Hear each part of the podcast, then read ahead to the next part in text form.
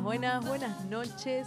¿Qué día? Buenas, es una manera de decir, ¿no? Sí, sí, sí.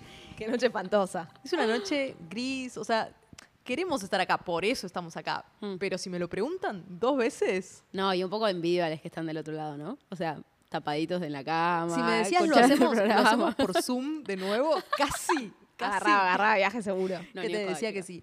Para les, uy, perdí mi cámara. Para los oyentes nuevos, oyentes en este momento eh, quizás nos están viendo en vivo por Twitch. Me acabo de enterar que no se dice más twitchear. Ahora Es tengo que no sé un- si alguna vez se dijo igual. Bueno, parece que se dice streamear.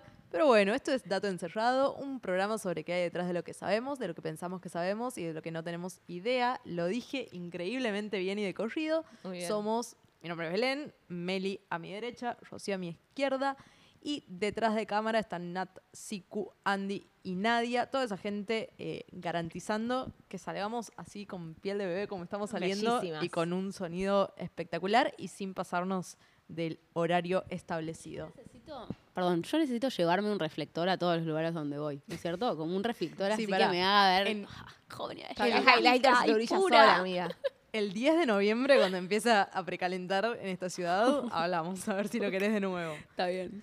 Bueno, vamos a lo que nos compete. ¿Estamos? ¿Estamos? ¿Hay que decir algo más? ¿Dónde Eh, estamos? ¿Dónde estamos- nos pueden ver? ¿Dónde nos pueden está, seguir? Es el quinto, cositas. es la quinta vez que estamos transmitiendo Bueno, pero por ahí- Factoría. Ahí hoy se enganchó hoy una persona. Claro. Es cierto, estamos en el canal de Factoría 1251 en todas las, todas las redes en donde lo pueden encontrar. Lo encuentran como Factoría 1251. Es nuestro quinto programa acá, es nuestra cuarta temporada en Spotify. Pueden scrollear. El otro día entré a nuestro perfil de Spotify y me di cuenta de que el scrolling es eh, infinito. Uno puede estar así, tac, tac, tac. Mucho material, gente. A mí me pasó algo rarísimo en Spotify, que es que me quedó como con algo de caché, que cuando entro a Dato Encerrado en Spotify, estoy en el, tipo, el tercer episodio de la temporada 1, ponele. Y tengo que scrollear mucho para poder volver a la actualidad, que es lo que me interesa mirar, eh, y es un problema. Algo interesante para contar de Spotify es que ahora nos están encontrando, estamos subiendo los dos pedazos del episodio por separado. Por un lado, el principio, que son los datitos en fila,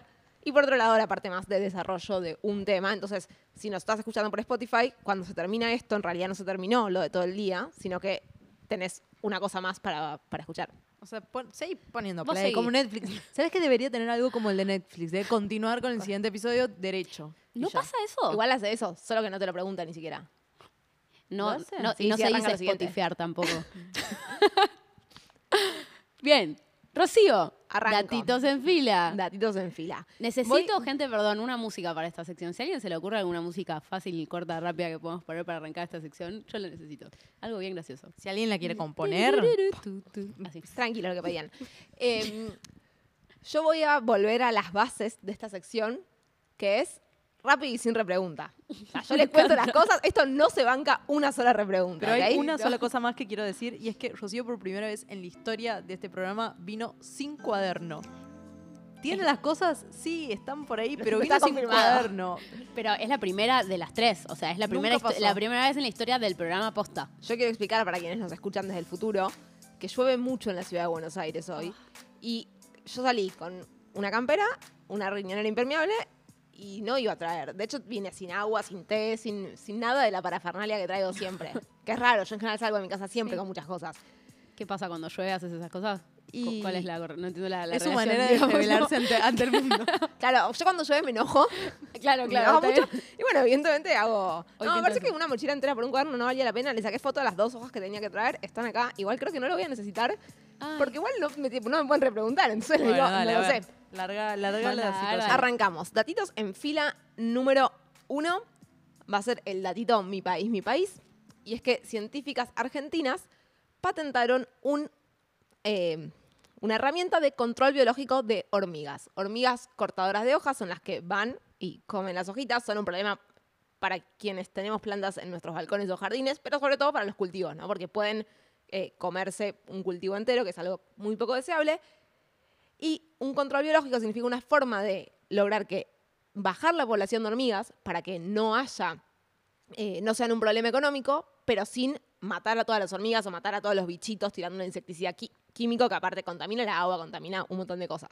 Que no es lo que queremos hacer con los mosquitos, que los queremos exterminar a todos, como ya hablamos en Claro, episodio los mosquitos los queremos eh, eh, llevar a cero las hormigas es como que no sean un problema para la, para la producción, pero después que sigan viviendo. Y parece que es muy loco porque nadie se había animado todavía a buscar una forma de control biológico de hormigas, porque como son un insecto social, tienen como muchas, eh, muchos atributos para escaparse a, a cualquier tipo de control Porque biológico tienen posible. amigas, o sea... Porque tienen amigas que la- las protegen, charlan, dicen, che, esto es peligroso, esto no es peligroso. Entonces, eh, patentaron... Salí de ahí, amiga. Sí, son como, patentaron algunos kits distintos que es muy loco porque todos tienen dos componentes.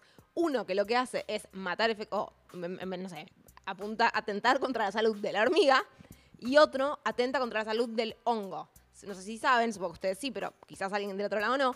Las hormigas cuando cortan las hojas se las llevan al, hormiguero, se fermenta algo, pasan cosas ahí, crece un hongo y ese hongo es lo que alimenta a las hormigas. Las hormigas no se comen las hojas.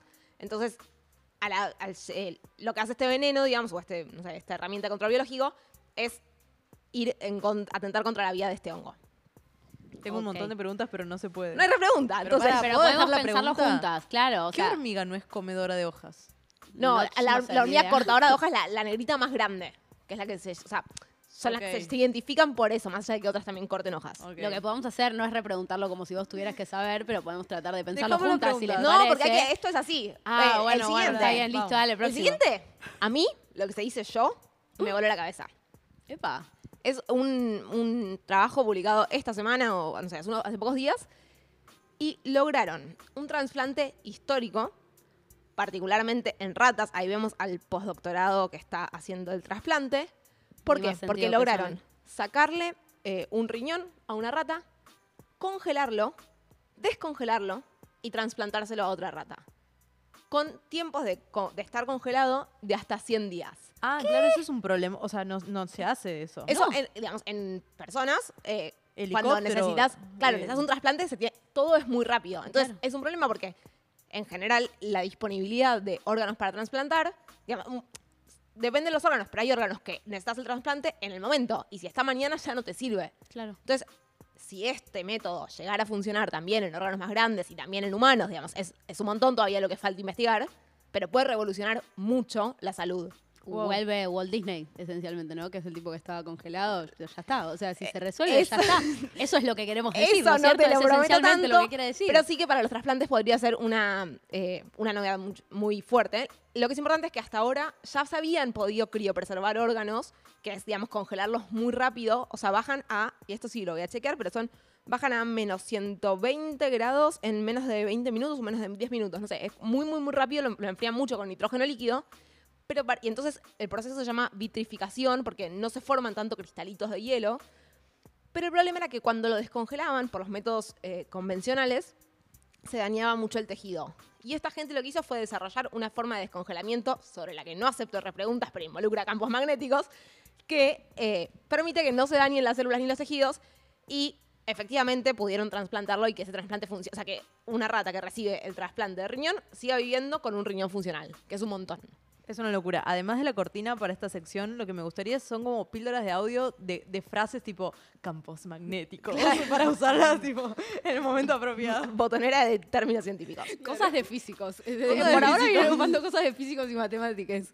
Vamos con eh, la tercera cosa. Me voy, me vuelvo a bichitos, pero a bichitos más lindos, que son particularmente las mariposas eh, monarcas. Más bióloga que nunca. boluda. Más bióloga que nunca. ¿Saben cuáles son las mariposas monarcas? Las naranjas. Las naranjas, la- las más comunes, la mariposa más estereotípicamente mariposa. La están viendo en pantalla quienes están en Twitch Claro. eh, o sí. quienes están en- nos están viendo en YouTube. Son la, la mariposa más mariposa de todas. Sí. Las mariposas monarcas se caracterizan por migrar. En la primavera migran desde México hacia el norte de Estados Unidos. Ahora vamos a ver sus patrones de migración también en pantalla. En diferentes, eh, o sea, van migrando y poniendo huevos. Entonces, son como tres generaciones que les lleva llegar desde México hasta el norte de Estados Unidos. Pero en el otoño migran al revés, o sea, migran hacia México y lo hace todo una sola generación de mariposas. ¿Cómo puede ser? O sea, lo hace una, digamos, cada mariposa hace ese recorrido que son más de 3.500 kilómetros. Es más que lo que hay de Ushuaia a La Quiaca. ¿Cuánto Dato. les toma? Cuatro meses más o menos. O sea, claramente frenan, ¿no? Para, ¿y no, se, no se- no se reproducen porque es la época del año? Sí, supongo que sí. Por estacionalidad. Tiene sentido. Pero entonces, el tema es que el científico, la comunidad científica se pregunta mucho como, cómo hacen, o qué tienen de, de característico estas mariposas para poder volar tanto. Ganas de vivir. Además, además de un montón de ganas de vivir. Y parece ser, llegaron a la conclusión, un grupo, y esto no hay demasiado consenso, que las manchitas blancas, vieron que las mariposas monarcas tienen manchitas blancas y manchitas negras. Pare- parecería ser que la presencia de las manchas blancas y, y de menos manchas negras les permiten volar mejor, o sea, les dan un valor adaptativo para poder hacer bien esta migración. Y lo que estiman el grupo, un grupo de científicos es que hay personas que dedicaron su carrera, según dicen eh, las notas, a estudiar patrones de manchas de mariposas, de ¿Vos alas. ¿Qué hiciste de tu vida? Eh, es, es un poco un montón, pero bueno, las personas que saben y que estudian eso dicen que podría ser que las manchas blancas les ayuden a disipar el calor eh, y Claro. por e- va, en realidad no absorber el calor y por eso eh, vuelan mejor o tienen, están más adaptadas a poder volar largas distancias. Ni idea, pero me pareció recontra remil curioso que haya gente mirando los patrones de manchas de ¿Cómo las mariposas. El famoso es, ¿cómo se te ocurrió? Tenías tiempo. Te- sí, bueno, no sé. Tengo otra pregunta. Em, yo, igual una pregunta muy no de bióloga, pero yo tenía entendido que las mariposas vivían mucho menos que cuatro meses. Sí, pero eso es re falso. Eso Ay, es re falso. Creo que alguna especie de mariposa tiene De ciclo de vida muy corto. pero- Hay, hay. Algunas O sea, sí, sé- pero, sé- pero sé no es la norma de todas que las era la mariposas. mayoría. No, no, no. Ok, bien, perfecto. Vamos al último, entonces, eh, que yo lo vi, es un titular que dije, esto a Meli le va a encantar. Entonces me parece importante traerlo.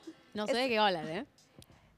Un grupo publicó que pudieron predecir adecuadamente si una canción iba a ser un hit usando neurofisiología y machine learning. O sea, inteligencia artificial y neurofisiología para saber si una canción va a ser un hit o no. Le preguntaron a ChatGPT. No, No, pero hicieron, casi. Hicieron análisis primero de eh, valores neurofisiológicos que yo pensé que iba a haber como, bueno, resonancia, cositas de ver actividad cerebral. No. Son unos sensores cardíacos que a partir de eh, cosas cardíacas pueden inferir una. mm, Esto sí lo voy a anotar. Es como un valor de inmersión. ¿Qué Una es? empresa tiene patentado algo que te dice, acá está 8 de inmerso, acá está 24. Ok. Entonces lo que ven es ese valor de inversión mientras las personas escuchan música. Ahora, ¿qué, qué dirían ustedes que es predecir un hit? Escuchar una canción novedosa y poder decir si va a ser un hit o no. Sí, ¿no Bueno. es eso? Lo que pudieron hacer fue distinguir hits de no hits. O sea, a partir de lo que les pasaba a las personas cuando escuchaban algo que ya era un hit y lo que les Bueno, pasaba cuando pero- escuchaban algo que no es un hit, podían eh, con estos valores distinguirlo. Que está O sea, buenísimo. hicieron un algoritmo supervisado Sí, de clasificación y ahora pueden predecir con temas nuevos que por ahí todavía la gente no escuchó. Pero si no va lo probaron no. todavía. No, No bien, saben. por ahí no lo publicaron, pero lo deben No. estar No, no, pero pará. Lo que yo digo, o sea, primero, uno, está buenísimo lo que hicieron, pero pusieron un título que me vendía una cosa que no era, entonces yo me enojé, en lugar de decirme de tener cierta honestidad con lo que habían encontrado. Pero dos, es distinto escuchar hoy la session de Quevedo que la primera vez que la escuchaste, por Claro. ejemplo. Digamos, eh, fisiológicamente lo que te pasa escuchando un hit puede ser distinto a lo que te pasa escuchando una canción que va a ser un hit. Entonces, ahí hay una confirmación de que algo ya se convirtió en hit. Lo que a vos te pasa en el cuerpo no depende solo del estímulo de la música. La música va- se va cargando de información Claro. distinta. Entonces, hay algo de, bueno, yo ya sé que esto es un hit. Por ahí cuando Claro. suena un hit me comporto de una manera, pero no significa que cuando suena esa canción me comporto de esa manera, si, independientemente de que ya se haya convertido en hit. Claro, o sea, lo que quieres decir es que el hit es como un fenómeno cultural que no depende solamente de la música, no es que Exacto. solamente tipo es igual, bueno, nada, podemos discutirlo después, pero hay Pero- algunos temas que escuchás por primera vez que son, no sé si escuch- les pasó una vez escuchar un tema muy viejo que por ahí no habían escuchado nunca, que saben que es un hit y decís, obvio que Sí, pero un Sí, poco pero- de chiste es que pero lo pueden hacer con temas nuevos. No con- o sea, esto está buenísimo, pero hasta que no lo prueben con temas Re. nuevos. Claro, digo, incluso si fuera que el hit fuera algo dependiente de la canción, lo que a vos te pasa en el cuerpo con un Mm. hit no es lo mismo eh, necesariamente que cuando todavía lo no lo escuchaste que cuando sí. Así que nada, esa es el eh, gente que pone títulos pomposos y por, por eso para mí le baja todavía, le baja el precio a su trabajo que estaba re bueno, pero bueno, eh, me enojaron. Ok, perfecto. Listo. Eh, acepté un montón de repreguntas. La próxima no voy a hacer sí, así. Les, les cuento. muy gentil. Pero, para mí está bien, o sea, es aceptar repreguntas entendiendo que no es que tenés por qué saberlo, quizás no lo sabés, Nunca pero lo podemos por qué discutir. saberlo. Por eso, no, no, acá esto